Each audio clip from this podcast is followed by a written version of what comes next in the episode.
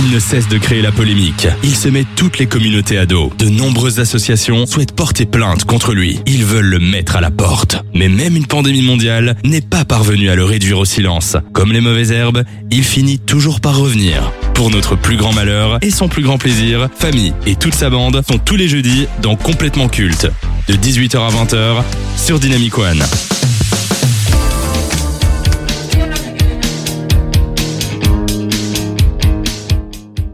Dynamiquien, dynamicienne, c'est à peine notre deuxième émission sur les ondes de la station Nouvelle Génération et je vais déjà me mettre des gens à dos. En même temps, je n'ai guère le choix au vu des événements de ce mardi, c'est à croire qu'il tendrait le bâton pour se faire battre.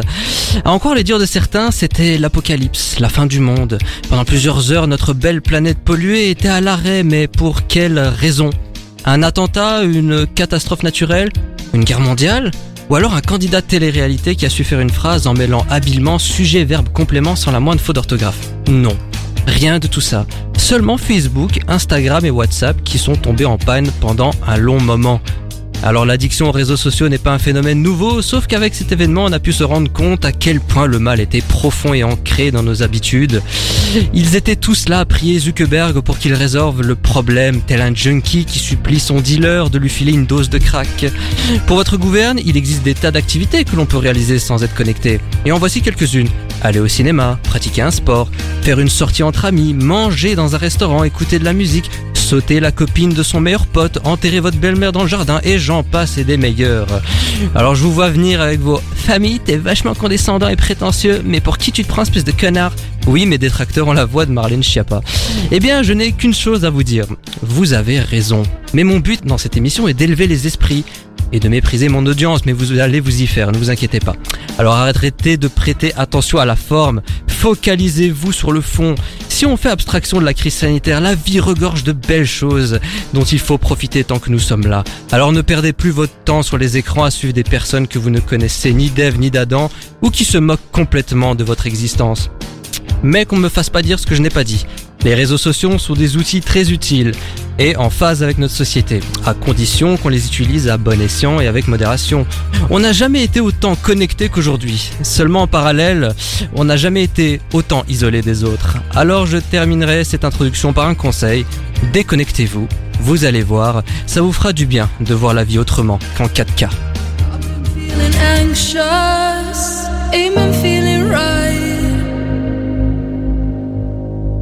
I've been staying up, yeah, staying up all night.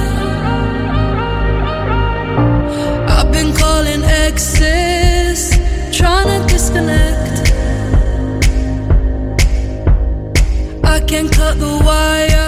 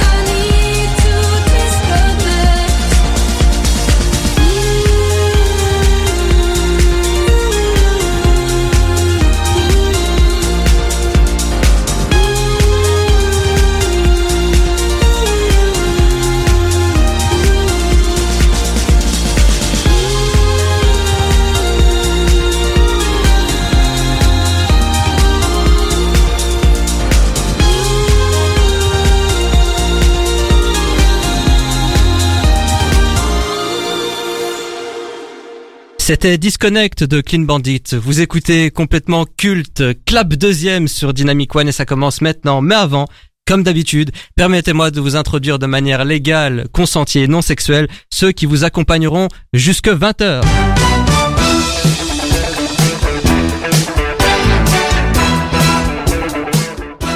Pour aller au cinéma, dans une salle de spectacle, pour faire de l'improvisation ou aller à une réunion sur les adorateurs du Troisième Reich, il n'a pas besoin des réseaux sociaux et tant mieux pour lui, c'est Benjamin.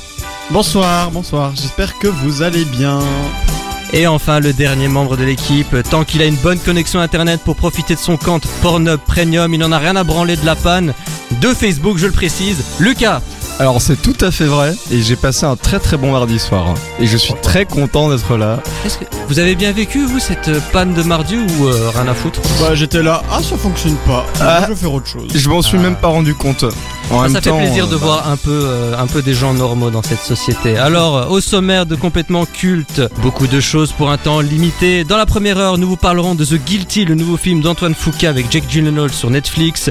Le conseil de classe aura comme élève l'actrice espagnole Ursula Corbero, plus connue sous le pseudo de Tokyo. La rubrique Génie escroc sera consacrée au rappeur américain aussi adulé que conspué Kenny West.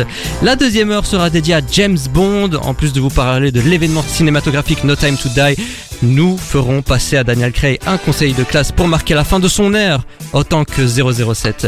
Et au cours du versus, nous allons nous écharper pour savoir qui a la meilleure incarnation de James Bond.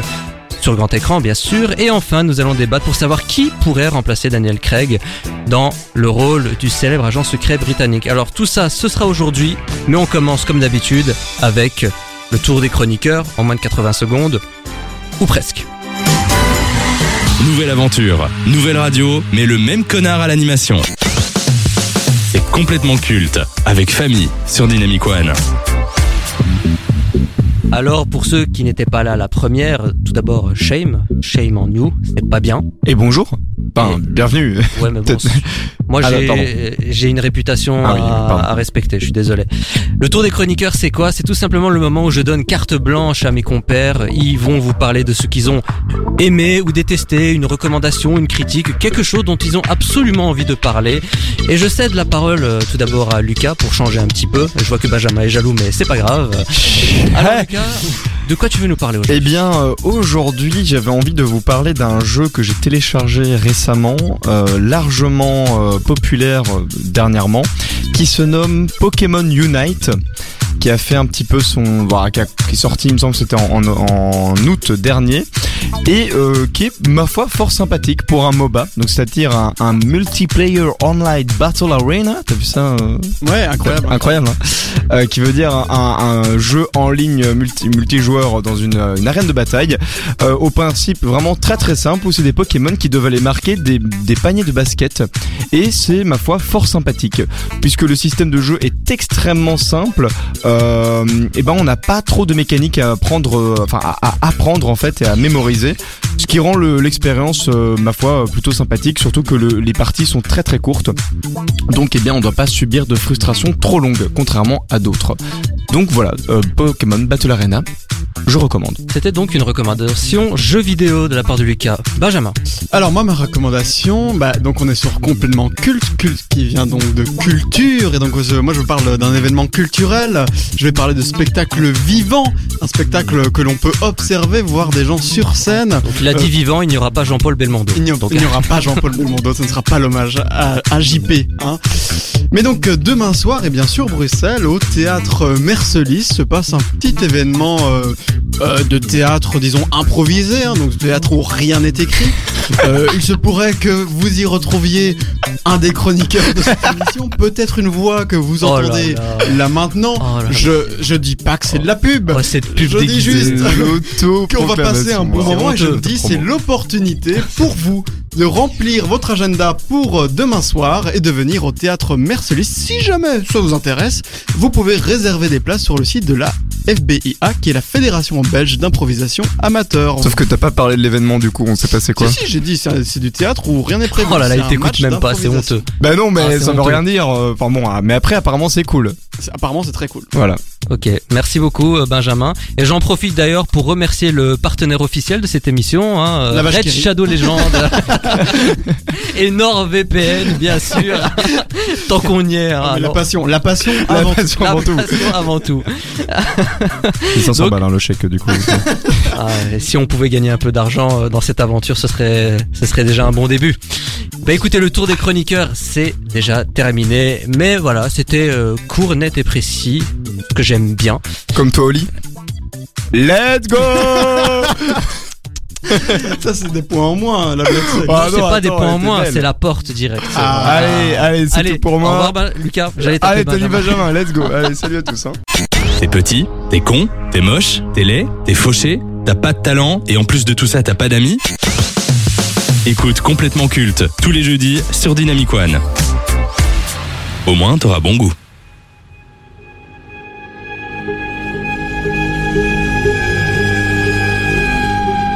Netflix a monopolisé l'espace médiatique au cours de la semaine dernière. En plus du phénomène planétaire qu'est la série Squid Game, la plateforme de streaming a également sorti le nouveau film d'Antoine Foucault, The Guilty. Alors son nom ne vous dit peut-être rien, mais il est à l'origine d'œuvres très populaires et réussies comme Training Day ou encore les deux volets de Equalizer avec Denzel Washington.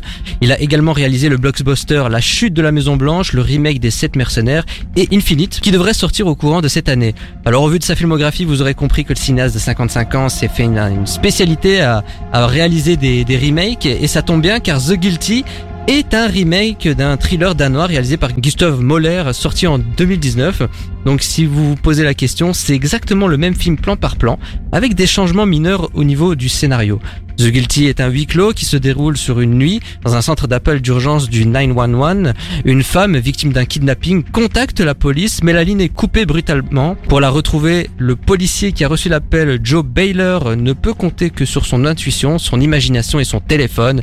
Mais il découvre bientôt que les apparences sont trompeuses et que faire face à la vérité sera la seule issue. Alors dans le rôle principal, vous retrouvez euh, l'acteur Jake Gyllenhaal, le seul acteur d'ailleurs euh, que l'on peut voir dans le long métrage, et il s'agit de sa deuxième collaboration avec Antoine Foucault après Southpaw en 2015.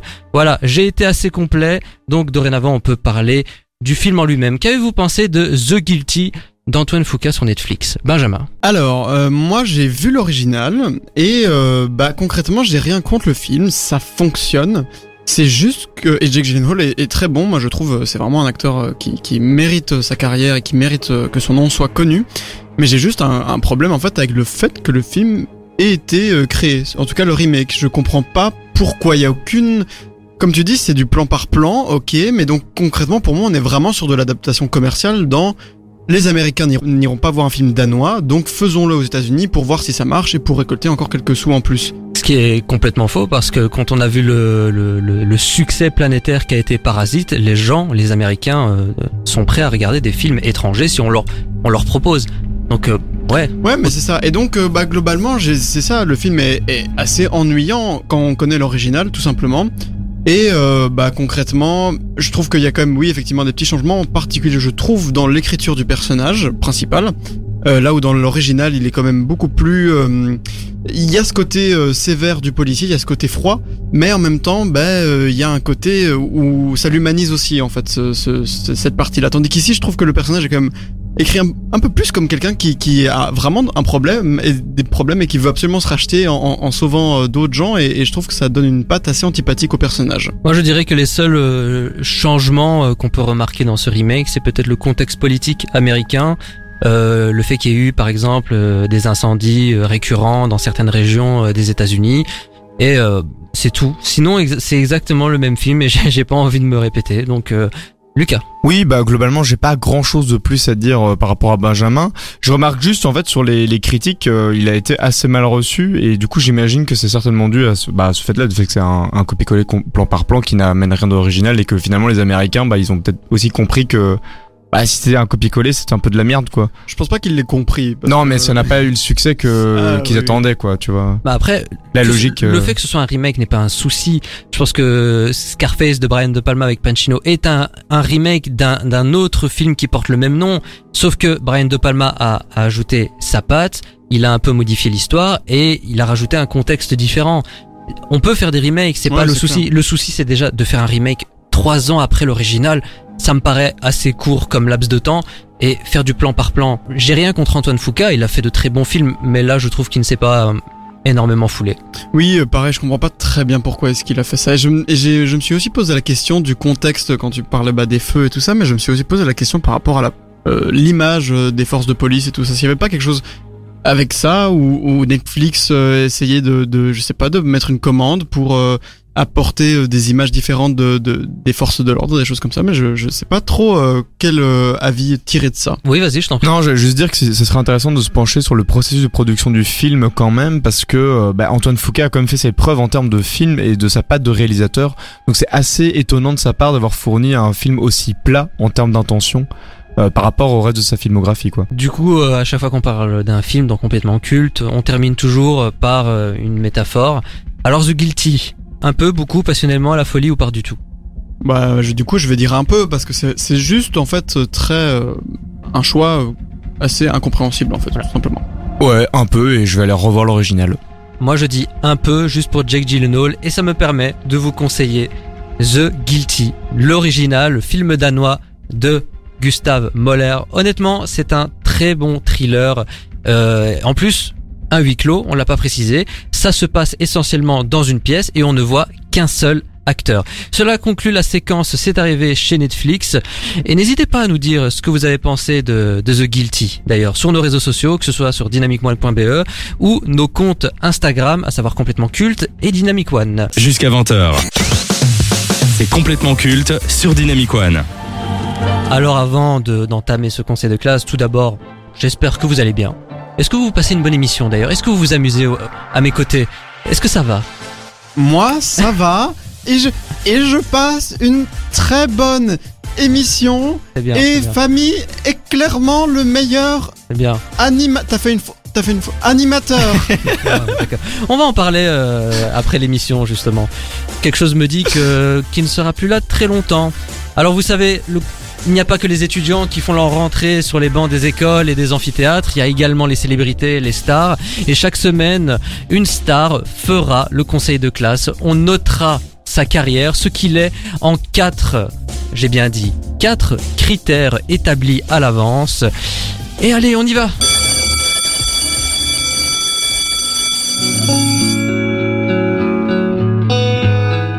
Même si vous vivez dans une grotte avec Oussama Ben Laden, vous avez forcément entendu parler de La Casa des Papel. Cette série Netflix devenue un véritable phénomène de société, elle a permis à de nombreux acteurs et actrices de se faire connaître du grand public comme Alvaro Morte alias le professeur, Alba Flores dit Nairobi ou encore Pedro Alonso aka Berlin le personnage préféré de Benjamin. Mais celle qui a le plus profité de cette exposition médiatique, c'est Ursula Corbero. Alors peu de gens le savent, mais euh, la catalane a été révélée grâce à son rôle de Ruth Gomez dans la série adolescente Physique ou Chimie. Et voici le générique en français, s'il vous plaît.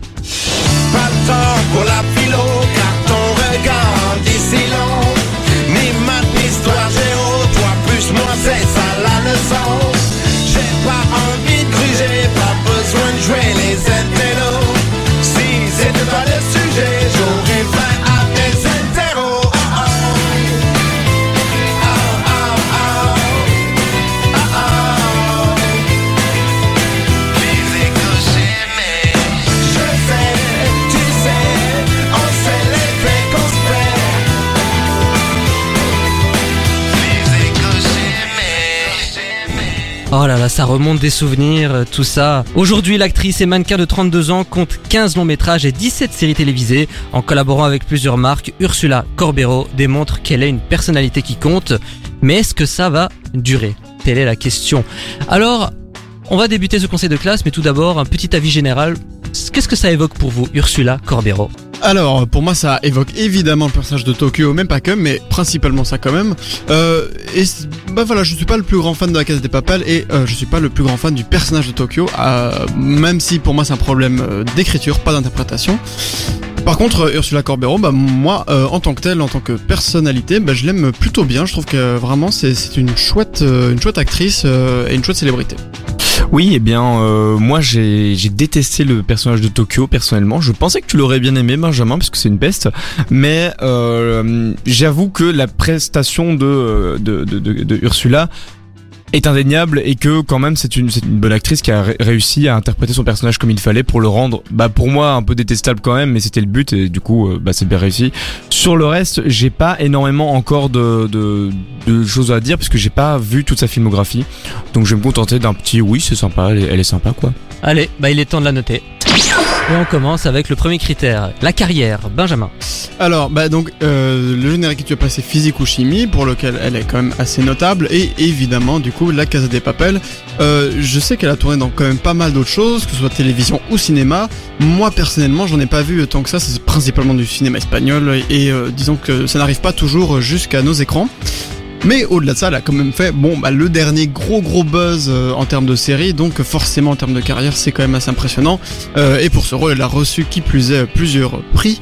Donc en termes de carrière, je vais quand même lui mettre 8 parce que euh, c'est un coup euh, brillant et euh, un coup du chapeau. Eh bien, euh, pour ma part, je vais lui mettre 5 à sa carrière, parce que pour moi, il n'y a pas encore de carrière en fait. Alors oui, ok, elle a fait Tokyo dans la Casa des Papel qui a certes eu un certain succès notable, cependant, je préfère noter une carrière sur du long terme quand il y a des succès ou des films notables euh, à juger, et ici, pour le coup, bah, il n'y a pas encore grand-chose, donc je vais lui mettre un 5 de la neutralité. Ok. Eh ben moi je vais lui mettre euh, 8 et je tiens quand même à préciser que Ursula Corbero est quand même une star dans son pays natal, à savoir l'Espagne. Et ça, évidemment, nous Mais en tant que. Belges, on peut pas le savoir, mais moi je vous le dis. Donc, elle a quand même une carrière assez notable en Espagne. Elle commence à se faire connaître du grand public. Je rappelle quand même qu'elle était euh, dans Snake Eyes, euh, le dernier blockbuster euh, inspiré, euh, enfin inspiré, non, c'est adapté des G.I. Joe. Alors le film, euh, voilà, ça vole pas très haut, mais ça reste quand même Snake Bon. Eyes, c'est connu du public. Donc ça commence. Il faut pas oublier qu'elle n'a que 32 ans. Donc euh, voilà, moi j'ai quand même hâte de voir ce qu'elle va donner. Prochain critère, personnalité, style. Euh, alors, en termes de style, c'est quand même quelqu'un bah, d'assez impressionnant dans le sens où elle été, bah, comme tu l'as dit, l'égérie de pas mal de marques. hein. Il y a eu Maybelline, Calzedonia, Springfield, Stradivarius, pas les violons. Euh, les vêtements. Et donc euh, bah, je trouve que c'est quelqu'un et en plus euh, dans son image publique hein, c'est quelqu'un qui change énormément de style particulièrement capillairement.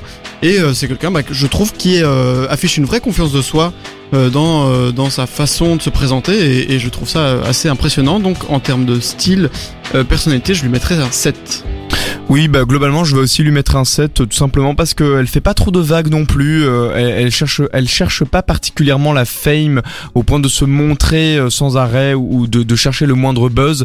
Et c'est quelque chose pour moi qui est relativement appréciable dans, dans la carrière du coup, future carrière d'une star. Donc un bon 7 me semble approprié. Alors vous savez, moi j'ai pris une bonne résolution euh, pour cette année. Je ne vais pas parler pour ne rien dire. Donc vous avez tout dit.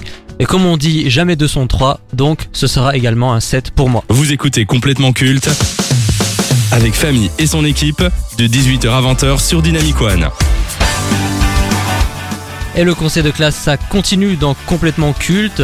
Alors, on est- s'est arrêté à la personnalité, le style, et maintenant, c'est l'influence qu'on va noter. L'influence de Ursula Corbero. Euh, je trouve qu'elle fait des choses très chouettes. Elle utilise euh, à bon escient sa notoriété. Elle euh, participe notamment dans des campagnes de sensibilisation, euh, bah, par exemple de Greenpeace quand il s'agit d'écologie. Elle avait fait euh, jury dans un festival de court métrage qui était euh, supposé sensibiliser les gens euh, aux problèmes liés à l'eau dans le monde. Et elle a participé aussi à bah, des campagnes euh, sur le cancer du sein. Elle s'est également engagée dans la recherche pour le cancer infantile. Enfin bref, je trouve qu'elle fait vraiment pas mal de choses et j'aime bien en fait les personnalités qui se disent bah je peux avoir un impact avec ma notoriété et, et donc j'aime je trouve ça vraiment vraiment plutôt cool. Donc je lui mets un 8. Ben écoute euh, Benjamin, tu m'as retiré tous les tous les mots de la bouche. Je vais juste moi lui mettre un 7 parce que elle est encore une jeune actrice et que au sein de la de, du média cinématographe, elle n'a selon moi pas encore eu l'occasion d'avoir une grande influence, ce euh, qui sera certainement tardé, mais donc je vais lui mettre un 7 pour ça. Alors moi je lui mets également un 7, euh, comme tu l'as dit, euh, elle est encore jeune, hein, on va voir ce qu'elle va proposer dans les, les mois, les années à venir. Je reviens juste sur un fait, euh, il faut savoir qu'elle est catalane Et elle avait également un peu pris position sur l'indépendance de la région. Elle s'est décrite comme euh, comme une non-indépendantiste. Sauf que quand il y a eu les résultats euh, par rapport au référendum, bah, elle a quand même dit qu'elle avait le cœur brisé. Et elle avait également euh, haussé le ton par rapport aux violences policières qu'il y a eu. Donc c'est quelqu'un qui, s'il y a quelque chose qui ne lui plaît pas, elle le dit. Après, les faits et, euh, et les paroles, voilà, c'est deux choses distinctes. Mais on peut pas lui retirer que quand elle a des coups de gueule, elle les, elle les fait. Donc pour moi, ce sera un 7. Et enfin, le dernier critère, le ressenti personnel. Ah, en fait, il y a vraiment le seul euh, problème que j'ai avec elle, c'est le personnage qu'elle a incarné parce que vraiment Tokyo, c'est allez, il y, avait d'autres choses évidemment qui ont fait que j'ai pas spécialement apprécié la Casa des Papel, mais elle en faisait partie, enfin son personnage évidemment. Mais à nouveau, problème d'écriture, pas d'interprétation. Donc euh, au final, en termes de ressenti, bah j'aime vraiment bien euh, euh, Corbero et j'ai très hâte de voir ce qui va se passer en fait. comment est-ce qu'elle va peut-être réussir à amener le cinéma espagnol de plus en plus jusque chez nous. Enfin bref. Tout ça donc en termes de ressenti personnel, je lui mettrais un 7. Ah oui, d'accord. Eh Ben écoute, moi ça va être euh, encore une fois un 5 de la neutralité puisque je n'ai pas vraiment vu euh, tout tout enfin, on ne la voit pas encore beaucoup dans les films euh, accessibles, on va dire. Et moi Tokyo m'avait plutôt insupporté même si je soutiens que sa prestation était, est notable. Mais donc voilà, genre simplement 5 parce qu'elle elle ne m'affecte pas plus que ça pour le moment. Moi, je lui mets 7, euh, comme vous, euh, le personnage de Tokyo, euh, je l'ai trouvé insupportable, mais c'était une, voilà, ce sont des erreurs d'écriture. Mais je retiens son rôle de Ruth dans Physique ou Chimie, et c'est vrai que j'ai beaucoup aimé cette série. Donc voilà, il y a, y a quand même un petit côté nostalgie, adolescence qui ressort. Donc, ce sera un 7. Et voilà, le conseil de classe c'est terminé. Ben la semaine prochaine, la séquence reviendra avec une autre star à juger et à noter. Nouvelle aventure, nouvelle radio, mais le même connard à l'animation. C'est complètement culte, avec famille sur Dynamic One.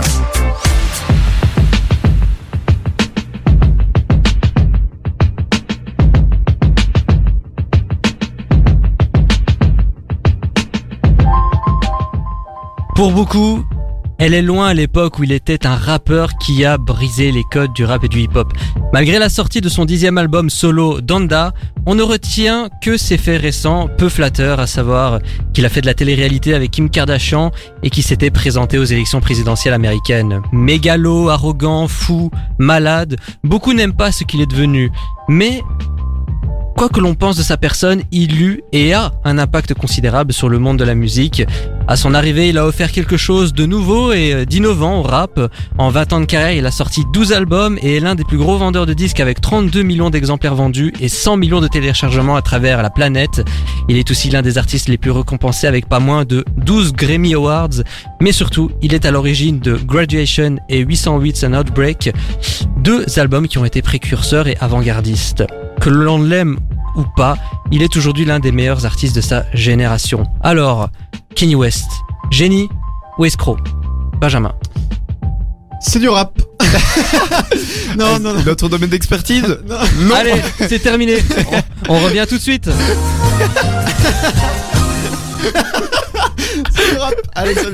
Non, voilà, tout ça pour dire que, évidemment, c'est pas hyper macabre, n'empêche, n'empêche, je consens et je trouve qu'il a quand même quelque chose d'un génie. Euh, vraiment, je trouve que, même pour moi qui ne suis pas un grand, euh, un grand auditeur euh, de ce style, eh bien, euh, quand j'entends des choses qu'il fait, je trouve ça hyper intéressant et ça n'empêche qu'il a, euh, pour moi, changé l'industrie d'une certaine manière.